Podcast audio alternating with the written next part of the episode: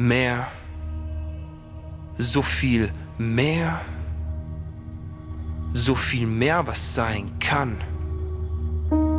so viel mehr, was sein kann und noch nicht ist. Mehr Hunger, mehr Leben, mehr Liebe, mehr geben Mehr tun, mehr erreichen, mehr Werk, mehr Zeichen, mehr Farbe, mehr Glück, mehr Sommer, mehr verrückt. Mehr halbes, mehr Ganzes, mehr Erfolg, mehr Tanzen, mehr raus, mehr sehen, mehr Pause, mehr Ideen, mehr besser, mehr Spaß, mehr Musik, mehr Schlaf, mehr alles, mehr nichts, egal, mehr her damit. Doch mehr hält Versprechen nicht ein. Denn mehr kann nie genug sein. Und so beschleicht uns ein laues Gefühl, dass es mehr geben muss, als ist. Ein Meer, das Versprechen nicht bricht.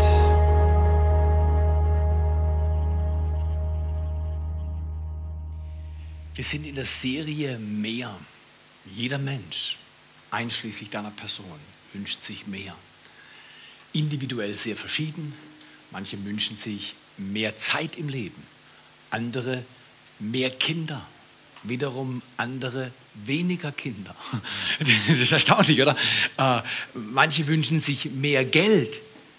Glaubst du oder glaubst nicht? Manche wünschen sich weniger Geld. Die haben zu viel Geld. Die haben zu oft gesagt, ich brauche mehr Geld. Mehr alle von uns sind getaktet auf mehr, aber wir alle wissen, nicht jedes mehr hält das Versprechen für wirklich mehr.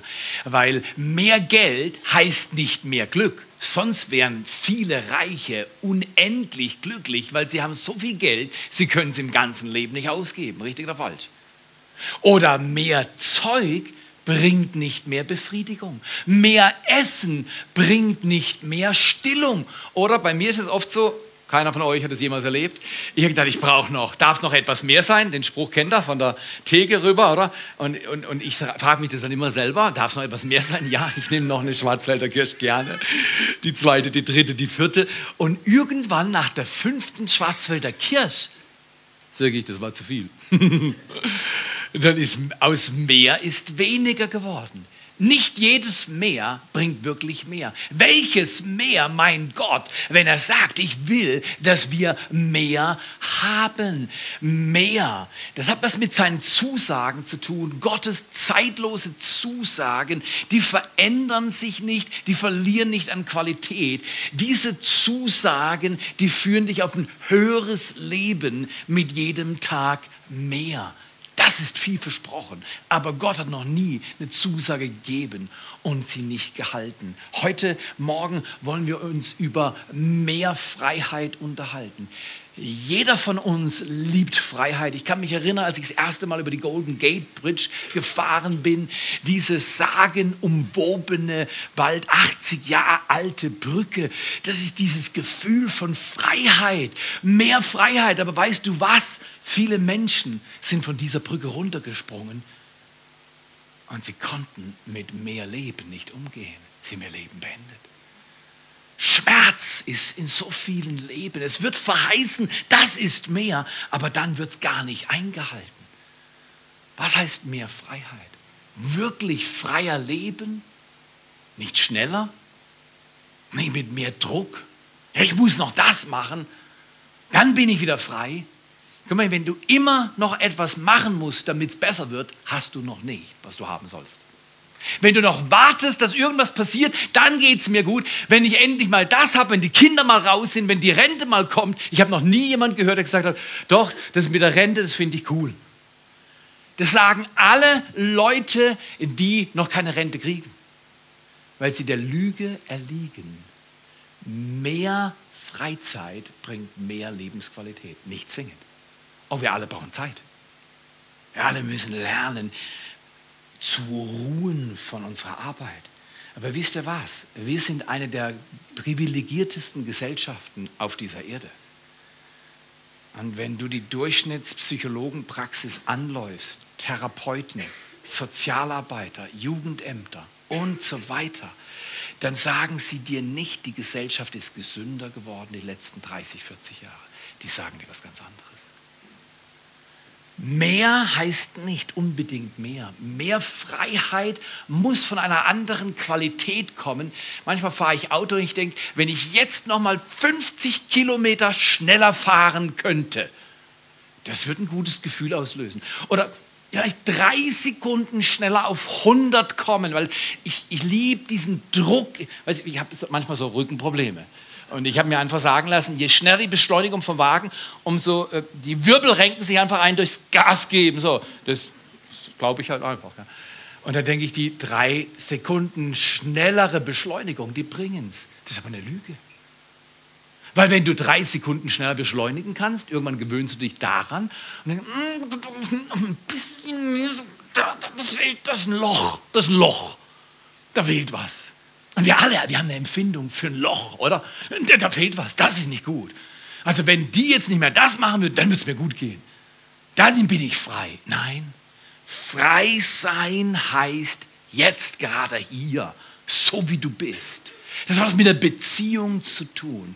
Heute mehr Freiheit führt uns letztlich zu diesen Zusagen, über die wir letztes Mal gesprochen haben, aus dem 2. Mose, Kapitel 6, Vers 6 und 7. Da hat Gott vor dreieinhalbtausend Jahren dem Volk Israel was zugesagt durch Mose. Er hat gesagt, Mose, geh zu den Israeliten und sag ihnen, ich bin der Herr und ich will. Jetzt kommen vier Ich will mit Versprechen oder Zusagen, die lebensverändernd sind. Erstens, ich will euch herausführen von den Lasten, die euch die Ägypter auflegen und ich will euch befreien. Zweitens, von eurem Frondienst und ich will euch erlösen erlösen, drittens mit ausgestrecktem Arm und durch große Gerichte.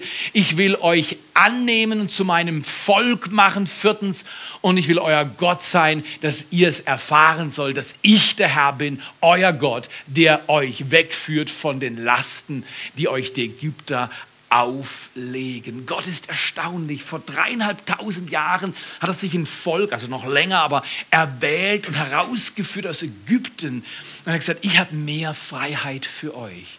Er gibt vier Begriffe, er gibt vier Zusagen. Erstens, er sagt, ich will euch retten. Die erste der vier Zusagen ist Rettung.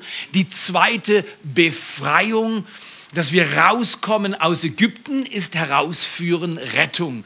Dass Ägypten aus uns herauskommt, dass die Mentalität der Sklaverei aus mir herauskommt, das ist Befreiung. Und dass wir drittens erlöst werden. Erlösung heißt nicht, oh Gott, erlöse mich von diesem Arbeitgeber. Oder manche sagen, erlöse mich von diesem Mann. Oder andere sagen, erlöse mich von diesen Kindern. Äh, meine Mama ist eine fantastische Fünf-Stern-Mama, äh, aber wir Kinder haben immer wieder mal Spaß gemacht. Sie hat einen Spruch drauf gehabt und wir haben es verdient und, und, und, und wir haben es manchmal wirklich gelockt. Und sie sagt, wenn er jetzt weitermacht, dann rutscht mir die Hand aus. Was hat sie gemeint? Ist dir jemand die Hand ausgerutscht?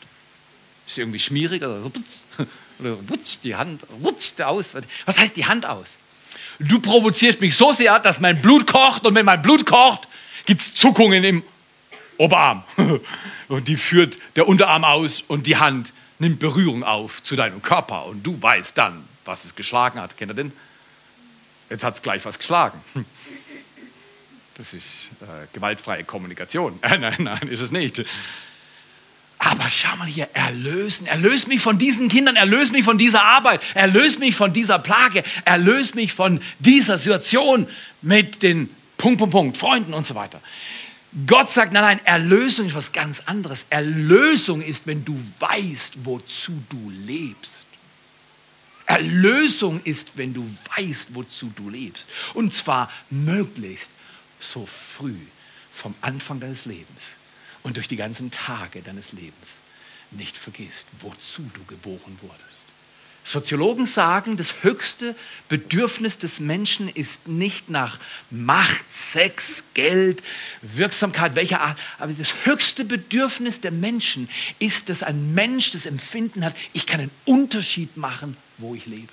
Ich mache einen Unterschied, der sogar über meinen Tod hinaus Bedeutung hat. Das ist, was Menschen wirklich antreibt. War das nicht fantastisch? Dass du herausfindest. Viertens, wenn ich nämlich erlöst bin, weiß, wozu ich bestimmt bin, dann kann ich Erfüllung erleben. Gott nimmt mich als sein Volk an und gibt mir einen Platz. Er sagt zum Beispiel zum Aaron, und zum Kevin. Er sagt, hey, äh, ihr zwei, ich mache euch in ein Team und ihr könnt das tun. Und dann kommen die und schauen sich an und sagen, wow, das hätten wir nie gedacht, dass wir das aus dieser kleinen Garagenfirma heraus entwickelt hätten. Und das ist so super. Wir können damit Gottes Reich dienen oder dies oder jenes machen. Erfüllung geschieht, wenn, wie heißt es so schön von Nobelpreisträger, eines, nur eines beglückt zu jeder Frist.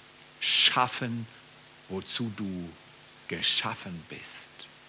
Die Frage ist wichtig. Wozu bist du geschaffen?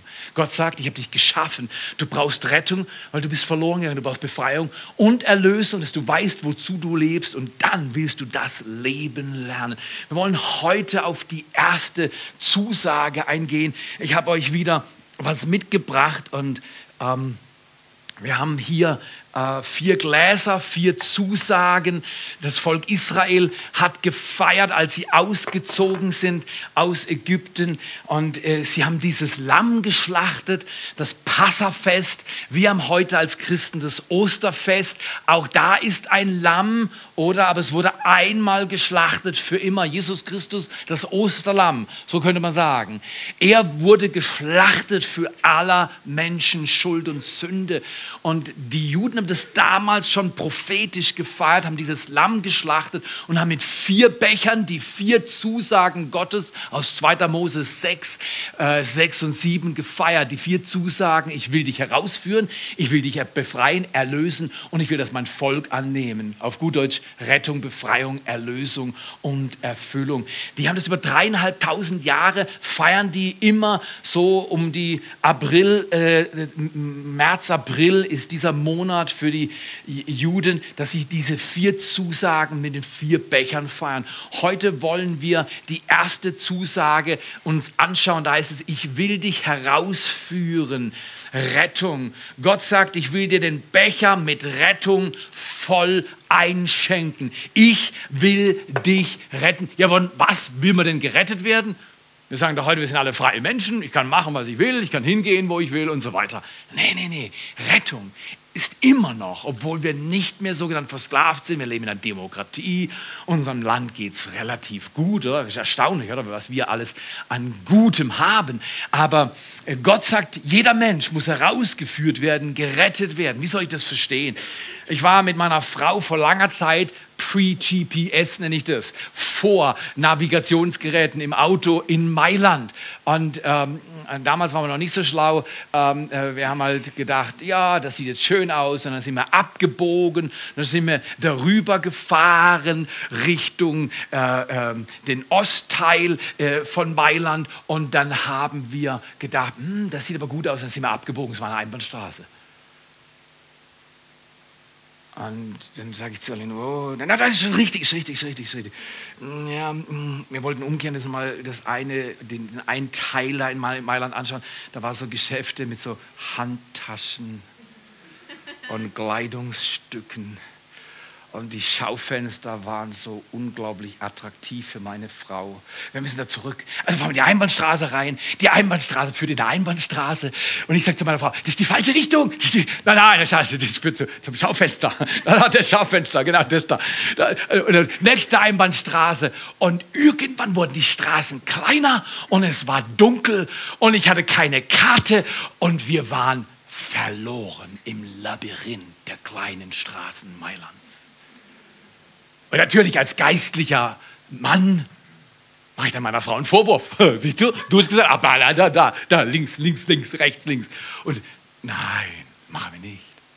Doch an dem Tag gab es ein bisschen Rackes. Weißt du, was Rackes heißt? Weißt du nicht, gell? aber du hast verstanden, du hast gelacht. Oder du hast gelogen. Du hast so gemacht. Rackes heißt, wir hatten Ärger. Immer wenn du sagst, wo es lang geht, dann verirren wir uns. Wow, toll, Theo, netter Mann. Im Labyrinth kommen Verhaltensweisen raus, die erstaunlich sind. Richtig oder falsch? Sonst haben wir alles drauf. Plötzlich so Labyrintherfahrung. Jetzt kommen wir Grenzbereich. Jetzt kommen Sachen aus dir und mir raus. Die sind erstaunlich. In jedem Fall, wir haben uns geeinigt. Äh, da, aus dieser und anderer Erfahrung kommt übrigens, immer wenn meine Frau und ich uns nicht einig sind im Auto, hat sie recht. Ist besser. Für beide von uns. Also jetzt haben wir ein GPS, das, das, aber ich habe herausgefunden, auch, auch so ein Navigationsgerät kann sich täuschen. Die Frau spricht mit so einer netten Stimme. Aber sie lügt dich manchmal an. Glaub nur einem in diesem Universum und er ist Schöpfer Himmels und der Erde. Alle anderen machen immer wieder Fehler. Auch dein GPS. In jedem Fall haben wir gesagt, in Zukunft, wenn wir uns nicht sicher sind, dann du sagst, wo es lang geht. Und das ist eine gute Übung. Ich, ich muss Geduld üben. Wer sonst noch? Keiner. Ich stehe da eins wieder für euch. Geduld üben. Komm, ich lade euch ein. Wir waren an diesem Abend ohne Rettung im Labyrinth verloren. Es gibt ein emotionales Labyrinth. Manchmal hat dein Alltag dir so viel aufgelastet, dass du total überlastet bist. Du bist entmutigt und überfordert. Oder Situationen bei der Arbeit haben sich so geändert, dass du denkst, mit mir ist nichts mehr los, mich können sie nicht gebrauchen, so kann man nur mit mir umgehen. Und du bist im Labyrinth deiner Leistungsfähigkeit, die ist in Frage gestellt. Oder körperliche Situationen verändern sich. Und der Arzt sagt, also, hm, also ich sage es nicht gerne, aber in ihrer Haut wollte ich nicht stecken. Und sagt danke für die Ermutigung. Sie sind so ein toller Arzt. Jetzt haben Sie meinen Glauben gestärkt. Du bist im Labyrinth deiner körperlichen Herausforderung. Und dann sagt alles in dir, wer ist da, der mich herausführt? Wer ist da, der mich rettet? Wer ist da, der mich voranbringt? Ich möchte euch mal mit diesem Begriff Rettung durch die Geschichte Israels führen, weil wir feiern ja auch mit diesen vier Bechern Gottes Handeln mit dem Volk Israel. Israel war am Anfang in Ägypten, weil Josef hat da einen speziellen Team im Pharao gehabt und die haben es super gehabt. Die waren in den besten Zonen Ägyptens, das war wunderbar. Und dann haben sie sich multipliziert und zwar so vermehrt, dass die Ägypter Angst hatten, dass sie übernehmen. Und der Pharao hat gesagt, wir werden euch versklaven. Hat er gemacht. Und er hat sie ihrer Freiheit beraubt.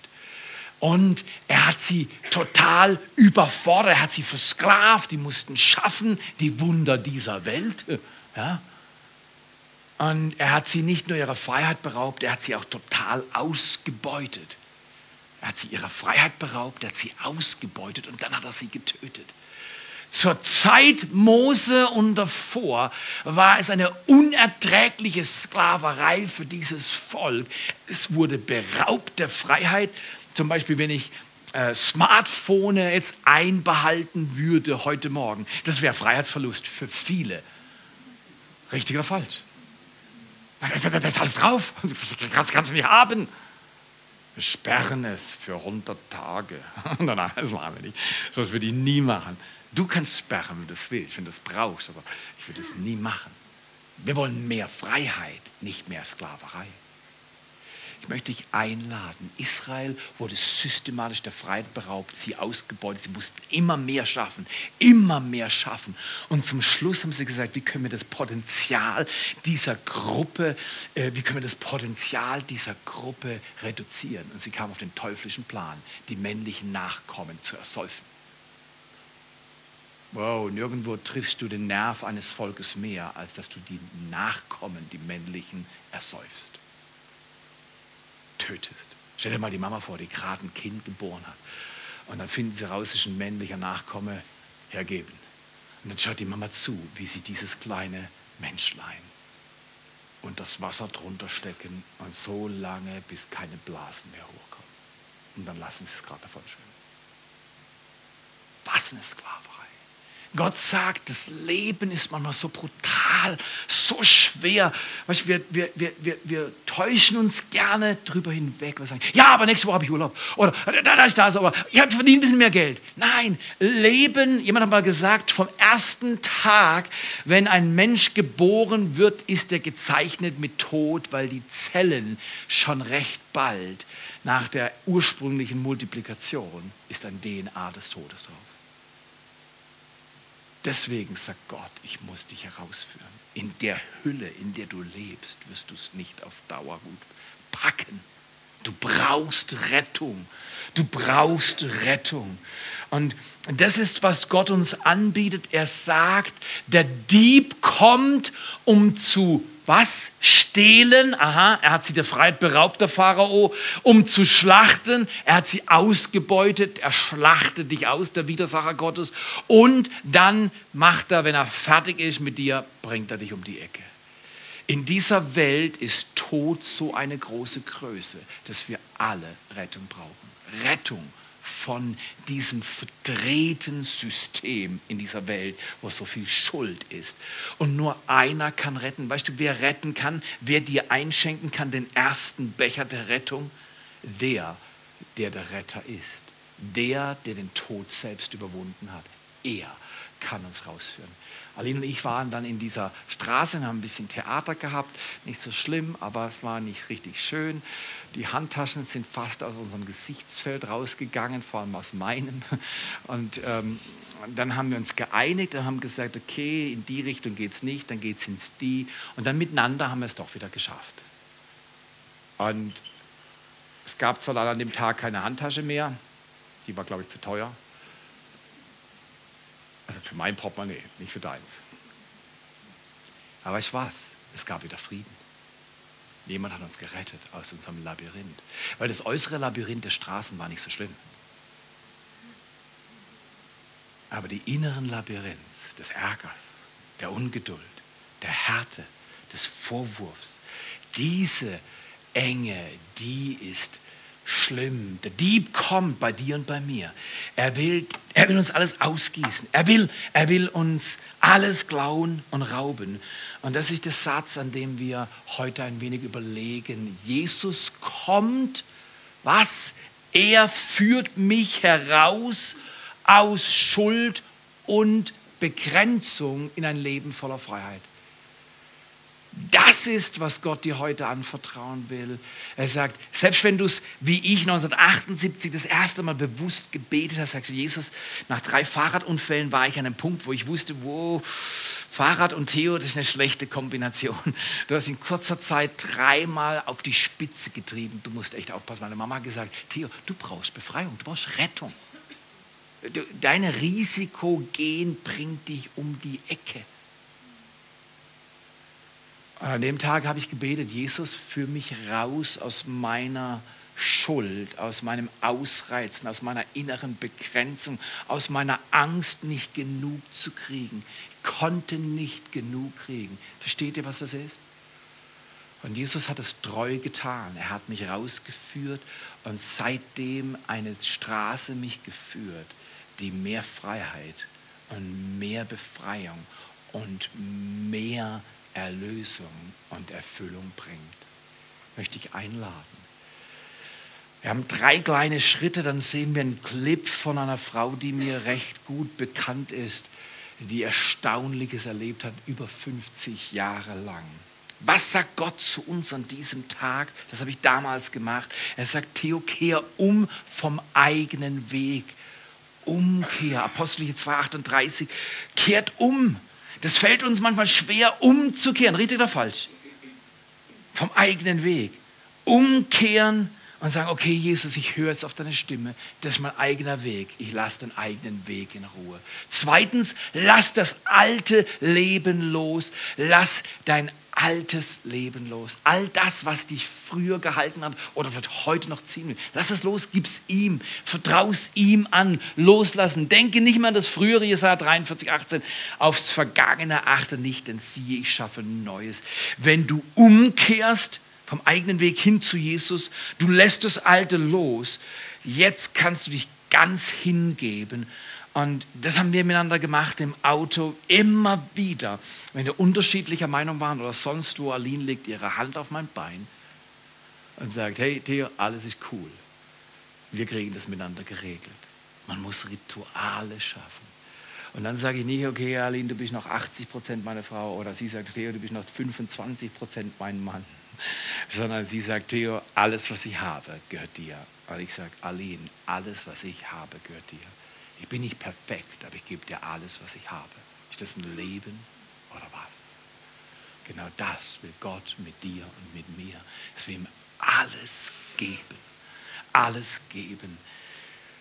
Diese Frau, von der ich so viel gelernt habe, die mein Leben so nachhaltig bereichert hat, will dir was erzählen.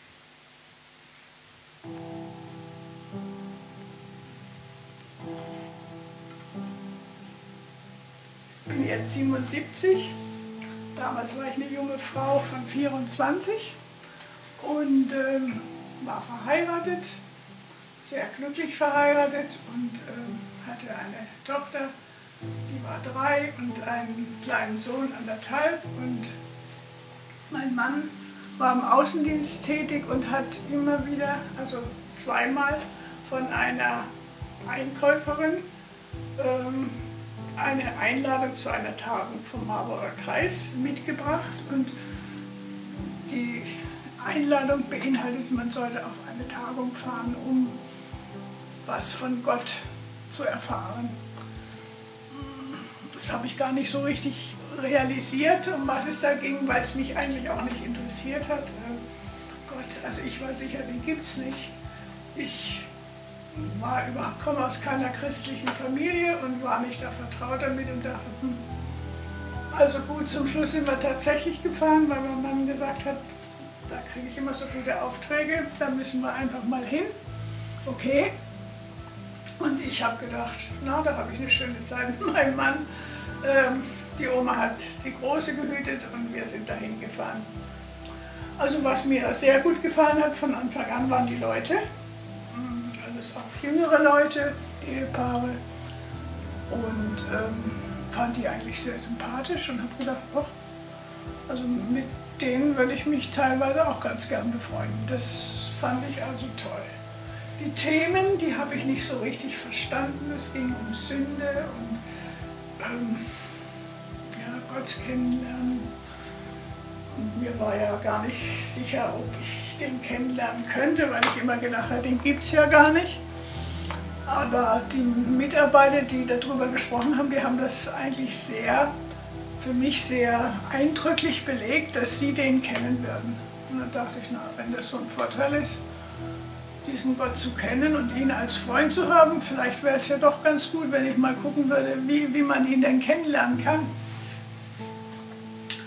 Also gut, es hat beinhaltet, dass man mit einer Mitarbeiterin sprechen musste und seine Sünde bekennen musste. Das fand ich schon ziemlich schwierig.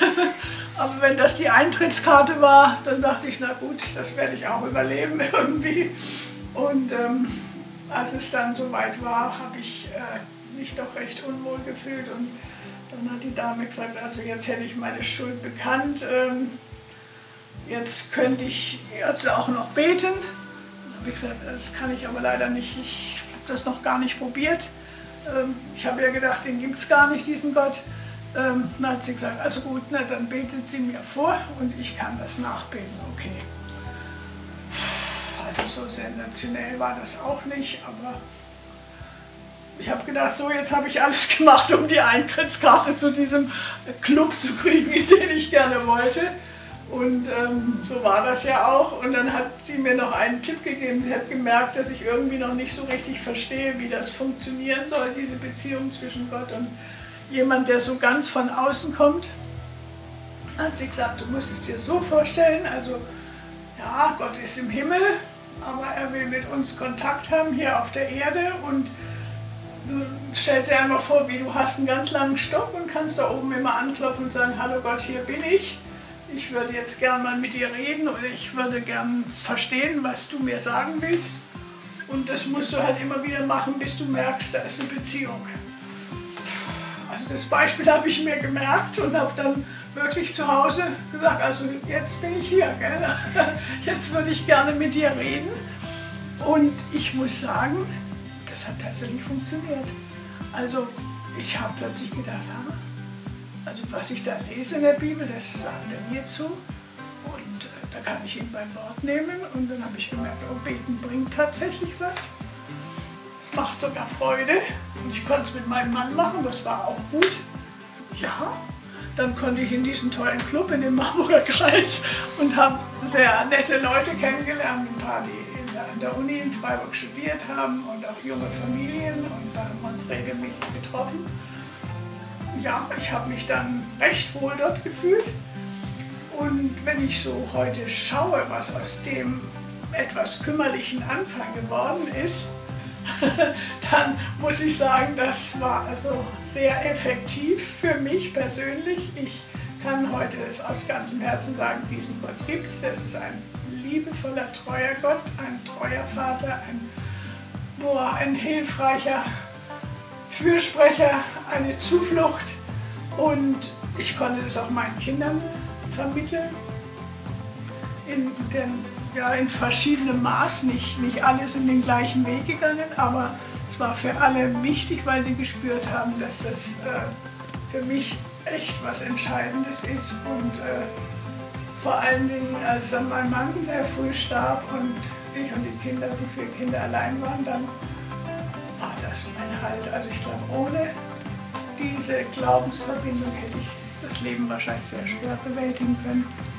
Und heute freue ich mich, ich habe zehn Enkel und kann sagen, also sie haben alle in verschiedener Weise eine Beziehung zu diesem Gott gefunden und ich staune, was sich da so in jedem einzelnen Leben entwickelt und kann nur sagen, dieser Gott ist ein guter Gott. Guter Gott. Ist doch erstaunlich. Eine Frau vertraut aus gemischten Motiven diesem Gott, an den sie nicht glaubt, weil es ihn ja nicht gibt. Und sie sagt, naja, immerhin kann ich mit meinem Mann ein freies Wochenende haben. Das ist wert. Die Frommen, ich check's nicht ganz mit Sünde und überhaupt und sowieso. Aber diese Frau vertraut und übt mit ihrem Stock, finde ich auch ein cooles Bild, oder was meiner Mutter da mit dem Stock, das habe ich zum ersten Mal gehört. Unser Sohn hat einen Film gemacht, dem Stock. Weißt, Jesus sagt, klopfe an. Gott gibt dir sogar ein Stöckchen. Bete zu ihm. Er führt dich heraus. Egal wie du heißt, wie alt du bist, bete zu ihm und sag, Gott, führ mich heraus. Schenk mir dieses Leben. Mach du mein Leben neu. Ich will umkehren vom eigenen Weg. Ich will das Alte loslassen und ich will dir alles geben. Ein Grund, warum unsere 28-jährige Ehe so gut ist, wie sie ist und ich meine Frau leidenschaftlich liebe und meine Frau mich leidenschaftlich liebt, ist nicht, weil wir gute Menschen sind. Ein Grund, warum unsere Ehe so ein Segen ist, unsere Kinder so ein Segen sind, hat damit zu tun, wir kehren regelmäßig um vom eigenen Weg. Wir lassen Altes wieder los. Heute Morgen bin ich laufen gegangen, war da oben, habe in die Alpen rübergeschaut und habe gesagt, Gott, bist du ein Gott, was du an Schönheit machen kannst. Ich will gerne umkehren. Du hast so gute Wege. Und dann habe ich noch hingewiesen auf eine Sache in meinem Leben, die nicht gut war. Und ich habe gesagt, Herr, vergib mir meine Schuld. Vergib mir meine Schuld, du Gott, der Alpen macht und Täler macht der Bäume grünen lässt im Frühjahr, der Gott, der den Tod überwindet, der Gott, der die Zusage gibt, ich gieße dir deinen Becher ein und du wirst alles haben, was du brauchst und mehr. Diesem Gott zu vertrauen. Ich habe gesagt, Herr, hier bin ich. Ich lasse das Alte los. Danke, dass du mir vergibst. Immer wieder.